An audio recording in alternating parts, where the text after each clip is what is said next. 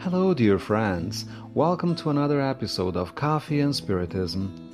This is Valdemar Francisco, and today's message is by Tarcio Rodriguez, who brings us an excerpt from a letter Kardec wrote, Response to the New Year's message from the Spiritists of Lyon, published in the Spiritist Review from February 1862.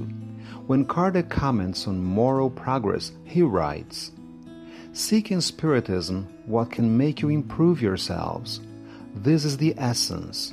When humanity is better, the really useful social reforms will follow as a natural consequence. Working towards the moral progress, you will be paving the way with the solid foundations to every improvement. Let God decide about the right time for anything to happen. In the interest of the still young but fast maturing Spiritism, you must face and resist anyone who wishes to drag you along a dangerous way.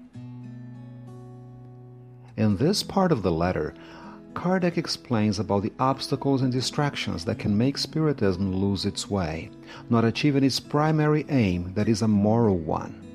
By analyzing human history, it is easy to realize that humanity was not always able to resist the oppression of the sworn enemies of happiness and peace Pride, selfishness, and ambition are problems that have always affected society, and they break the peace and quiet so necessary for the Spiritist's work. Kardec says, if a group wants to have order, tranquility, and stability, it is necessary to be governed by a fraternal feeling. Any group that is not formed on the foundation of effective charity will not have vitality. However, those formed according to the true spirit of the doctrine will see each other as members of the same family, but living in different homes. Rivalry would be nonsense among them, since it could not exist where there is true charity, because it can't be understood in two different ways.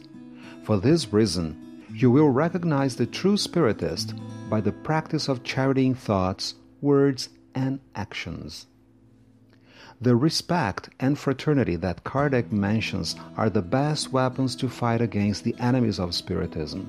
Any group that cultivates these virtues becomes stronger and can find help in the close union that joins each member. As Kardec explains, selfishness and pride kill private societies as they kill people and society as a whole.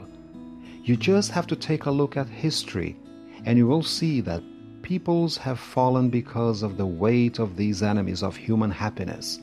Such happiness will be perfect when supported by the foundations of charity. Everybody will be at peace with oneself and with one another, each one respecting their neighbor's properties and rights. That will be the new foreseen era of which Spiritism is a precursor and for which every Spiritist must work, each one in their own sphere of activities. It is their duty, and they will be rewarded according to the way they have done it, and God will be able to distinguish between those who only seek Spiritism for their own satisfaction and the ones who also work for the happiness of everybody. Peace and love to you all, and until the next episode of Coffee and Spiritism.